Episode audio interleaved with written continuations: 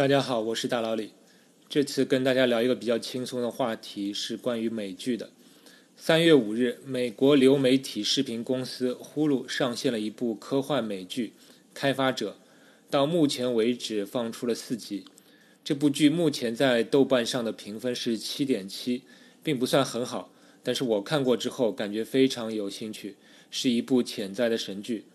特别是这部剧中的一些背景和台词，经常在不经意间透露出一些物理和数学中的感。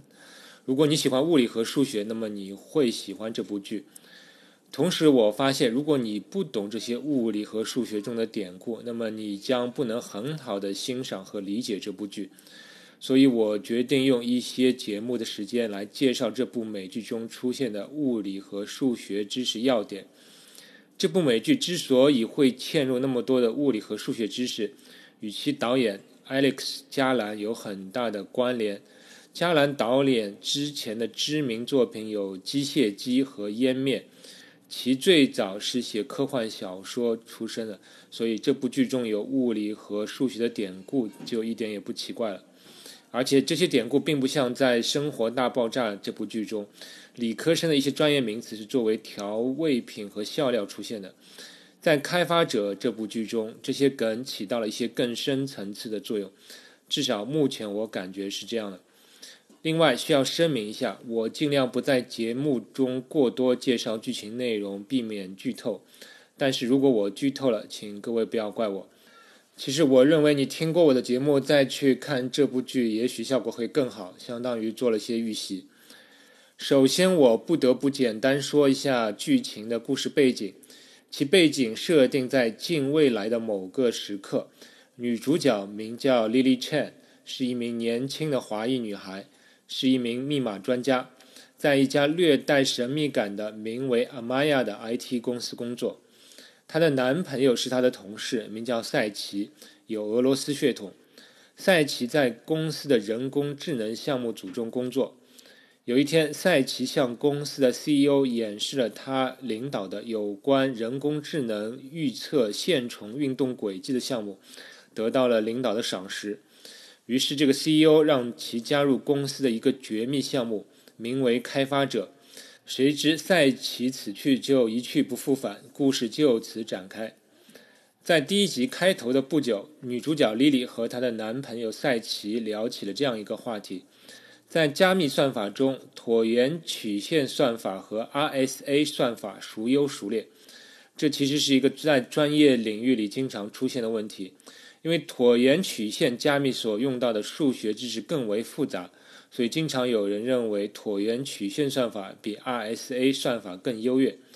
当然，正如后来女主角所说，这两个算法都能被量子计算机所破解，所以这两个算法对量子计算机来说是一样糟糕的。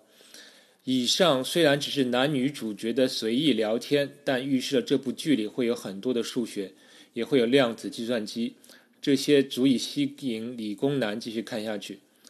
之后，赛奇在公司向 CEO 演示了其预测线虫运动行为的程序，但这个程序只能预测大约十秒左右的线虫的运动，而到了三十秒之后，预测程序就会逐渐偏离，最终完全与线虫的运动模式不符。赛奇在解释为什么会这样时，给出了两种解释：一种是计算复杂性导致的误差积累及蝴蝶效应。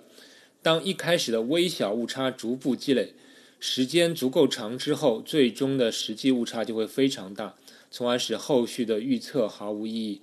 这就是蝴蝶效应，这应该是大家比较熟知的，甚至还有同名的电影三部曲。另一种解释是基于多重宇宙理论，大致是说每一次预测都是一次测量，导致一个波函数的坍缩。从而分裂出若干个宇宙，在多数宇宙中预测会失灵，只有在少数宇宙中预测仍能保持精准。后来 CEO 说：“我不是多重宇宙理论的粉丝，我还是认为前一种解释合理些。”我看到这里也是会心一笑，因为现在多重宇宙理论大概是一切难解量子物理现象的万能答案了，但问题是它越来越像正确答案。多重宇宙理论的基本要义就是：当需要随机性时，每一种随机结果都发生了，但都发生在不同的宇宙中。最后，当赛奇晚上从实验室走出，在黑漆漆的路当中遇到了 CEO，CEO 说了一句让人毛骨悚然的话：“宇宙是确定性的。”这其实隐含了这样一个问题：这个世界是决定性的吗？如果我们有充分强的观测和计算能力，我们是否能预测未来？宇宙中有随机现象吗？人有自由意志吗？先说说这个世界是否是决定性的，意思就是是否能够根据现在的状态，确定性的推测出未来的状态。正方的论据有：目前除量子物理领域之外的物理定律似乎都是决定性的。比如说，位移等于时间乘以速度，公式中不会禁止我们把时间取任意的正值或负值代入。宇宙中物质的变化总是符合某种物理规律，只要观测和计算能力足够，就能对物质的变动发展做出预测。而人的意识只是神经细胞的一些活动，在微观层面上，它也符合物理定律，所以自由意志是一种假象。宇宙从其诞生的那一刻起，一切都已经注定。而反方的论据有：第一条，混沌现象。想必你已经熟知这样一句话，即当南美洲的一只蝴蝶扇动翅膀，就会导致几周后北大西洋上的一次飓风。但这句话并没有证明这一切不是决定性的，只是说明人类目前的测量和计算能力还远远不够。第二，测不准原理。粒子的位置与动量不可以同时被确定，位置的不确定性越小，则动量的不确定性越大，反之亦然。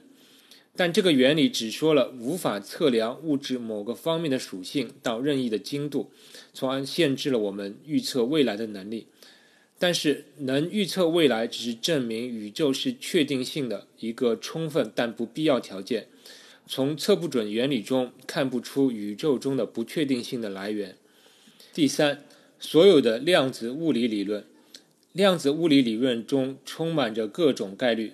我们能经常看到的表述是，粒子在这个位置出现的概率是某某某。我们一旦测量了这个粒子，现实就确定了下来。目前，量子物理现象是宇宙中最像随机性来源的地方。问题是，这种不确定性的来源是啥？到底还有没有来源？或者说，是不是有更基础的理论去解释这种随机性，从而可以免除这种不确定性，得到确定性的解释？爱因斯坦曾经很不喜欢量子物理中的各种概率性的解释，以至于有一句名言：“上帝不掷骰子。”但是几十年过去了，似乎根本找不到根本的解释。所有的现象指向一个结论：上帝在不停地掷骰子。但是，即使如此，似乎也不能完全否定宇宙是确定性的。量子力学理论只作用于微观世界，预测未来完全不需要预测计算到每个粒子层面的运动情况。如果只考虑宏观层面，宇宙是否就是决定性的呢？举个极端的例子，比如我们能够推断出宇宙大爆炸就是从宇宙膨胀这一现象推导出来的。同理，我们也能推断出宇宙至少在未来的几十亿年内仍然继续膨胀。这里面就不需要考虑量子力学的部分。这还会引申出一个问题，就是人是否有自由意志？如果对一个人的脑细胞中的每个原子之间的运动都能精确的计算和预测，是否就能预测人的行为？当然，要计算原子的运动，就必须考虑量子物理，这似乎是做不到的。这是目前值得欣慰的一个情况，保留了自由意志存在的可能性。但在这部剧中，CEO 的那句话即在暗示，自由意志是不存在的。你赛奇在实验室里的第一天的种种行为，都是我预先计算出来的。开发者这部剧的第一季的梗，我就介绍到这里。这部剧上映的时间正好撞上了 HBO 大热的《西部世界》。但如果你能稍微安静下来，仔细品味这部剧，那么你会发现这部剧还是非常好看的。希望你看了我的介绍之后，能够更好的欣赏此剧。我也会尽快更新后面几集的内容。让我们下期再见。科学声音。